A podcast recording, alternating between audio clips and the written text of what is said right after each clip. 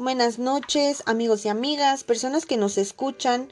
Sean bienvenidos a este su espacio, a este podcast que recién comenzamos y esperando sea de su agrado y sea muy fructífero para todos. Este espacio llevará por nombre Contexto Pedagógico, donde hablaremos de temas pedagógicos de interés. Y bueno, comenzaré dando una breve presentación de quién soy. Soy Valeria Paricio. Soy la persona que van a estar escuchando a lo largo de estos episodios en este podcast, esperando que realmente sean de su agrado.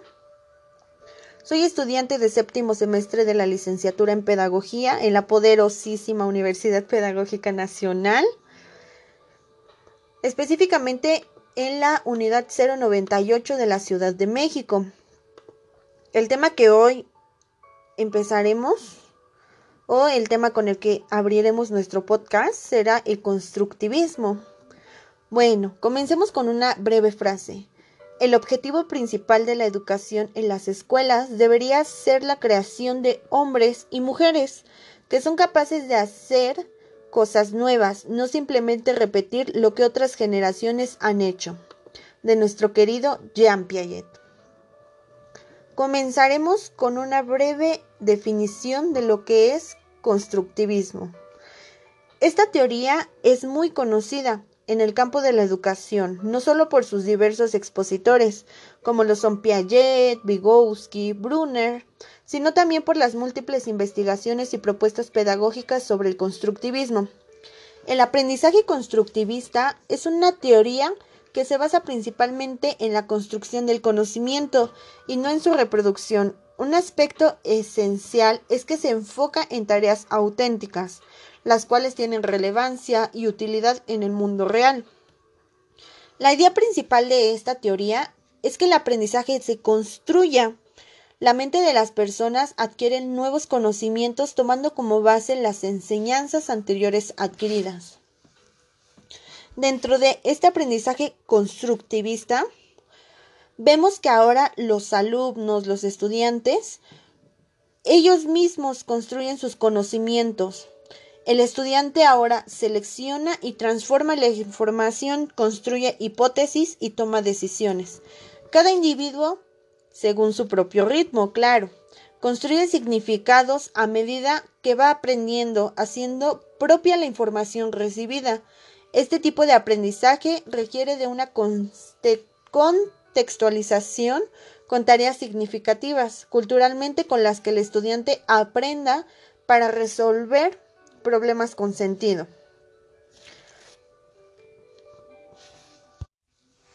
Donde ahora vemos una pequeña diferencia de lo que es la escuela tradicional, la educación que llegaron a tener nuestros familiares, ¿no? Ya sean nuestros abuelos, nuestros padres, tíos, algún conocido, donde antes trabajaban, mm, se trabajaba o aún se trabaja porque sigue presente en estos tiempos el conductismo. El conductismo no lo debemos de ver de manera negativa. Más adelante, en otros episodios, nos enfocaremos un poquito más al conductismo, pero por ahora hagamos una breve diferenciación para que nos quede un poco más claro lo del aprendizaje constructivista. A diferencia del constructivismo, el conductismo es considerado como el estudio de experiencias internas o sentimientos a través de métodos mecanizados, dando lugar a desarrollar procesos repetitivos. Llega el constructivismo a decirnos y a romper este lazo, donde nos dice que aquí ya no son procesos repetitivos, donde en el conductismo teníamos a un maestro, donde el maestro era el transmisor del conocimiento, era el único canal que había. El profesor transmite conocimientos y el alumno se remite a quedarse con esos conocimientos que el profesor inculca o el profesor transmite.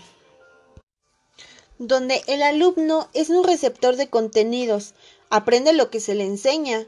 El modelo de persona y de ciudadano es positivista y competitivo, pero a la vez pasivo, acrítico y acreedor. El docente tiene competencias aprendidas que pone en práctica según las necesidades, identifica conductas observables, mediables y cuantificables. Desarrolla una adecuada serie de arreglos de contingencia, de reforzamiento y de control de estímulos para enseñar. Eso lo veremos en un episodio más adelante porque este tema de conductismo también es muy interesante. Pero bueno, regresemos al constructivismo, donde hacíamos este parteaguas para ver y entender un poquito más el constructivismo. Aquí en el constructivismo, a diferencia de lo que acabamos de decir del conductismo, el constructivismo ahora el maestro pasa de ser un transmisor de conocimientos, un transmisor de... ¿Cómo explicarlo? De conductas repetitivas a ser un mediador. El maestro ya no transmite el conocimiento, ahora el maestro queda como mediador justo en medio de el alumno y el conocimiento, donde ahora el alumno con el constructivismo va a buscar su propio conocimiento. Él mismo va a hacer una reconstrucción de saberes, algo que en la escuela tradicional veíamos que los docentes buscaban hacer una nivelación. O bueno, yo lo veo de esta manera. Por ejemplo, hacían una nivelación de los alumnos. Mm, veámoslo de esta manera. Alumnos de quinto año, de primaria. Que todos los alumnos llevaran a la par los mismos contenidos. El constructivismo ahora viene a romper un poco esta parte, ya que cada alumno tiene diferentes maneras de aprender, diferentes maneras de adquirir los conocimientos. Bueno, ahora el proceso del aprendizaje constructivista en los estudiantes. Mm, el principio educativo asociado a esta teoría enfatiza que el conocimiento es un producto de la interacción social y de la cultura, es así como el aprendizaje constructivista y su enseñanza implica un proceso constructivo interno de reorganización esquemas, haciéndolo subjetivo y personal. Se facilita gracias a la mediación o interacción con otros. Es social y cooperativo, algo que el alumno, en este caso, el que acreedor de conocimientos, cambia con el alumno conductista, pongámoslo de esa manera, ya que el modelo de la persona conductista, como nos decía, es positivista y competitivo, pero a la vez es pasivo. Y a diferencia del constructivista, el constructivista es social y cooperativo. Mm, según el grado de aprendizaje, depende del nivel del desarrollo cognitivo, emocional y social y de la naturaleza de las estructuras del conocimiento. Para este tipo de aprendizaje constructivista, utiliza materiales de aprendizaje significativos que facilitan la construcción de puentes cognitivos entre el conocimiento nuevo y lo familiar. Hagamos un esbozo aquí muy brevemente. Mm, pasemos a educación preescolar, educación inicial. Con este último ejemplo, que utiliza materiales de aprendizaje significativos que facilitan la construcción. Ok. Mm, escuela tradicional, lo que hacía, o bueno, como algunos quizá nos pasó. Teníamos este conductas repetitivas, ¿no? Si los trabajos eran o si las tareas o lo que se o el aprendizaje, conocimiento que se nos transmitía se remitía a repeticiones. Podríamos hacer repeticiones de vocales, repeticiones de de nuestro nombre, las famosas planas, ¿no? Que en estos tiempos pues han quedado un poco de lado realmente. A diferencia del constructivismo, que ahora en el constructivismo debemos hacer un aprendizaje más significativo. Un niño de preescolar fácilmente se va a aburrir haciendo planas, va a perder ese interés y a lo mejor ese entusiasmo que el niño tenía por aprender, por adquirir nuevos conocimientos, si hacemos su, mm, su aprendizaje o si nosotros como futuros docentes o como docentes ya hacemos esa mediación, pues debemos hacerla correctamente, ¿no? Apoyando al niño de manera significativa. Por ejemplo, en el aprendizaje de vocales, niño de preescolar, no lo podemos a, no lo, no lo podemos poner a repetir varias veces las vocales, porque esto va a tender a que el niño se aburra, lo va a aprender, pero esto va a tender a que el niño se aburra demasiado dentro de las clases, pierda el interés, comience a dormírsenos, ¿no? Inclusive. Entonces, para crearle un ambiente significativo, podemos hacer actividades lúdicas, como podría ser que el niño interactúe con vocales hechas por nosotros, ¿no? Ejemplo, vocales hechas de FOMI, que el alumno identifique, en un espacio esconder las vocales, que el alumno vaya y busque las vocales y este aprendizaje significativo él mismo lo va tomando. Bueno, continuemos después de este pequeño ejemplo. Bueno, ¿cómo aplicar ahora el constructivismo? ¿Todos? Bueno, se dará a partir de los conocimientos compartidos entre profesores y alumnos. Los profesores son guías, como ya lo vimos, o facilitadores del aprendizaje. Las aulas de aprendizaje constan de pequeños grupos de estudiantes, es lo que nos dice principalmente la educación. Bueno, el aprendizaje constructivista, perdónenme por la palabra. Este, pero es, mm, vemos otra parte, ¿no? Realmente es la realidad de las escuelas públicas de México y no se puede dar de esta manera. Escuelas públicas de México, nivel básico, llegan a tener más de 20 alumnos, hasta 30, quizá más, ¿no? Por aula. Las aulas constructivistas se enfocan en las preguntas e intereses de los estudiantes, se enfocan en el aprendizaje interactivo y están centradas en el estudiante. Para la construcción del conocimiento, el alumno selecciona y organiza la información de diferentes fuentes, estableciendo relación entre el nuevo material de aprendizaje y sus conocimientos previos. Veamos unos beneficios del constructivismo. Ok. Dentro de los beneficios encontramos desarrollar las habilidades cognitivas, asegurar aprendizajes significativos y perdurables, fomentar el nivel de desarrollo del alumno, tomar en cuenta los conocimientos previos, adaptarse a las necesidades del alumno, favorecer la autonomía y resolución creativa de problemas, considerar los intereses, actitudes, creencias y diferencias del alumno, mejorar sus experiencias de aprendizaje.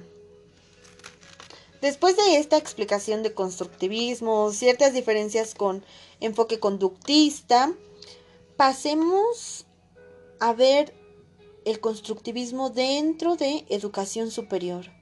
¿Cómo lo vamos a ver? Bueno, lo veremos a través de sus misiones. Pero comencemos, ¿qué es la misión de una institución, no? La misión constituye la razón de ser, el propósito y las aspiraciones que como institución se proponen a realizar y lograr en un determinado contexto temporal e histórico, está plenamente ligada a la visión estratégica de mediano y largo plazo, más bien a la implementación, facilitando con ello su realización final. Mm, veamos unos ejemplos de visiones. Bueno, no son ejemplos, son las visiones de estas instituciones. Comencemos con la misión de nuestra poderosísima Universidad Pedagógica Nacional. Ok, su misión nos dice que es una institución pública de educación superior con vocación nacional y plena autonomía académica. Se orienta a la formación y desarrollo de profesionales de la educación y a la generación de conocimiento de acuerdo con las necesidades del país, considerando la diversidad sociocultural, a partir de sus funciones sustantivas, se vincula con el sector educativo, con organizaciones sociales e instituciones nacionales e internacionales, con el fin de atender la problemática educativa y el fomento a la cultura. Mm, veamos unos cuantos principios generales que orienta la UPN y dentro de ellos los que podemos relacionar con este enfoque constructivista es participa en la generación, aplicación y difusión de nuevos conocimientos en el campo de la educación y este promueve la reflexión independiente, crítica y responsable, asimismo reconoce la universalidad y la diversidad de pensamiento. Mm, demos una breve explicación sobre lo que es la universalidad. La universalidad significa que una persona o elemento tiene alcance global, lo cual le permite en ocasiones contar con carácter atemporal. Esto, por ejemplo, puede suceder con ideales o pensamientos que perduren pese a su antigüedad. Cabe señalar que la universalidad no es contraria a la diversidad, pues el hecho de que algo sea reconocido o validado mundialmente no quiere decir que dejen que dejan de existir diferentes culturas y formas de ver el mundo. La universalidad puede aplicarse tanto a elementos concretos como una obra de arte o un aparato tecnológico de uso masivo, como las ideas abstractas como el capitalismo o los derechos humanos. Otro principio general de la Universidad Pedagógica Nacional encontramos que promueve la formación de sus estudiantes bajo el principio de educar para transformar y asume las propuestas de la UNESCO relativas a lograr una educación orientada al desarrollo humano y sustentable, aprender a aprender, aprender a hacer, aprender a ser y aprender a convivir. Bueno, vemos que la misión de nuestra Universidad Pedagógica Nacional, mm, demos puntos claves para evaluar si tiene un tanto de corte constructivista y dentro de estos puntos vamos a poner, se da a través de la construcción, aprender a construir. Y yo creo que sí, ya que nos dice que, mm, que promueve la reflexión independiente, crítica, responsable, donde podríamos ponerlo en el papel del alumno, que hace el conocimiento independientemente, propone soluciones, también podríamos decir que lo tiene, favorece la adquisición de destrezas sociales. Nuestra Universidad Pedagógica Nacional también lo tiene. Son puntos que estamos evaluando. No que estamos evaluando, sino que mm, para darnos un poquito más una idea, si cuenta con una misión un tanto constructivista, el sujeto que conoce es el que construye su propia representación de la realidad. Y creo que en esas propuestas que la Universidad Pedagógica nos plantea, realmente nos habla que tiene un enfoque constructivista. Mm, hay otro punto donde se relaciona con esto que les acabo de mencionar ya que en este punto dice que participa en la generación, aplicación y difusión de nuevos conocimientos en el campo de la educación. Y claramente lo podríamos relacionar con esto, que el sujeto conoce es el que construye su propia representación de la realidad. Y que también promueve la reflexión, ¿no? Ofrece formación en el campo de la pedagogía y las ciencias de la educación con planes y programas de estudios flexibles y de calidad. Mm, ¿Dónde podríamos ver uno más que le encontremos un enfoque constructivista claramente? Justo se vincula con diferentes sectores de la sociedad, con instituciones y organismos nacionales e internacionales, en actividades de intercambio y colaboración académica en diferentes ámbitos del campo educativo. Volviendo a los puntos claves con el que estamos evaluando si esta misión es un tanto constructivista. Podemos vincularlo en este último punto con el que favorece la adquisición de nuevo de destrezas sociales, ya que no se remite a una sola población, llamémosla de esa manera, sino que busca y se relaciona con, mm, con más sectores, por así decirlo. Ok, pasemos a ver una diferencia. Comparémoslo con otra misión, la misión de La Salle. Es una institución de educación superior de inspiración humanista, cristiana, comprometida con el cambio social, tiene referencia e impacto internacional, promueve la formación y desarrollo integral de sus estudiantes por medio de programas académicos innovadores y multidisciplinarios que desarrollan, consolidan y vinculan las funciones universitarias de docencia, investigación y extensión bajo una eficiente gobernanza y soporte administrativo. Mm, para comenzar, sabemos que la Universidad La Salle es una universidad que se rige por una inspiración católica, donde, bueno, lejos de la educación superior se imparte bachillerato, maestrías y doctorados. Pero bueno, Volviendo a su misión. Mm, ¿Qué encontramos más dentro de la Salle? Veámoslo. Ok.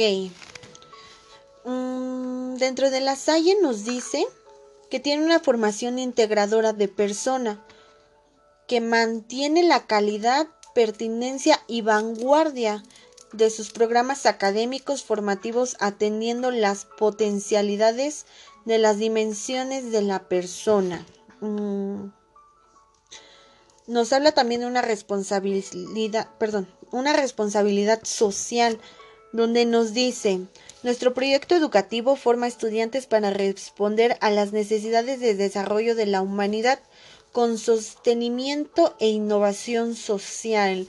Este punto podríamos relacionarlo un poquito con el constructivismo, donde nos dice donde nos dice que, que nos prepara para responder y solucionar problemas, pero no de esta manera, sino de manera que construye hipótesis, toma información y llega a tomar una decisión. Mm, nos habla de una inculturación y pluralidad. Formamos ciudadanos sin fronteras, donde la libertad y la, diversidad es apertura del diálogo. Esto tiene también un poco de enfoque constructivista, ya que no limita al alumno. Mm, búsqueda de la verdad, con convicción y ética a través de la formación profesional y personal para una evangelización social. ¿Qué más podemos encontrar?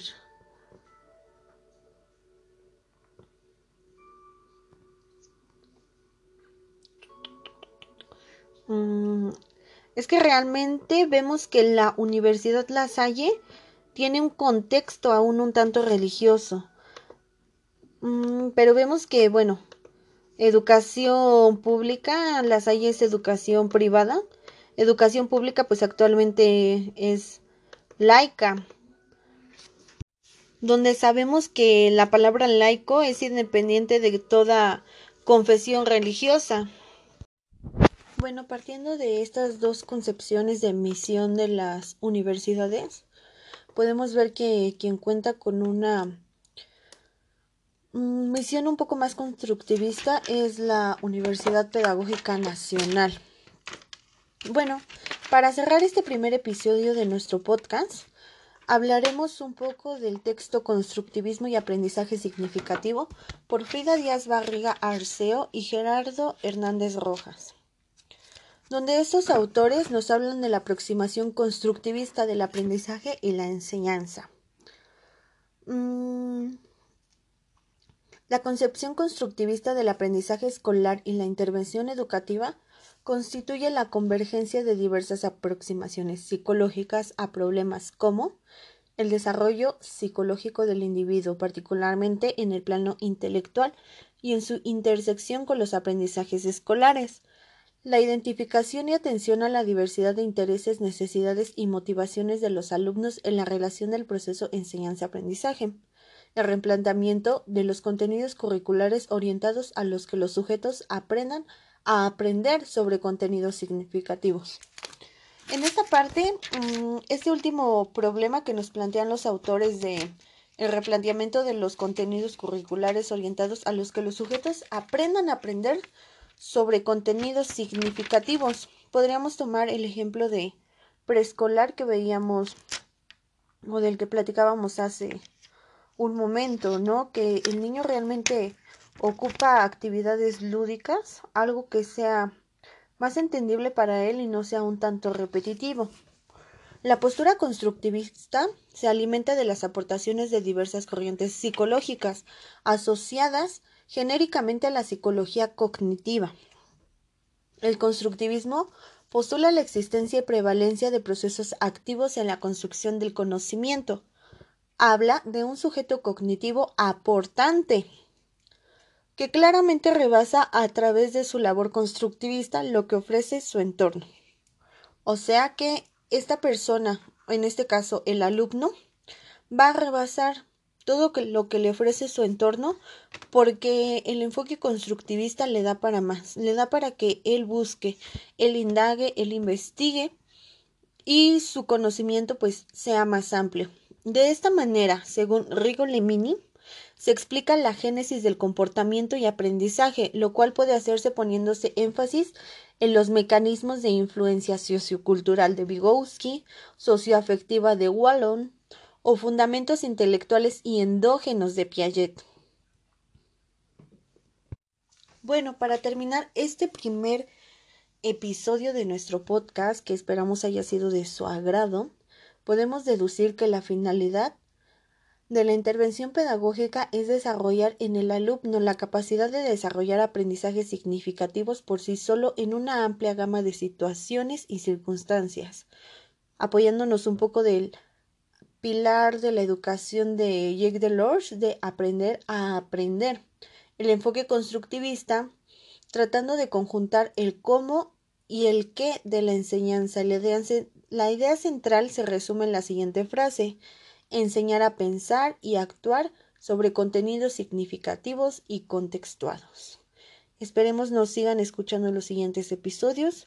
Muchas gracias por estar aquí y Sigan al pendiente que los episodios que continúan van a ser interesantes. Gracias por su atención.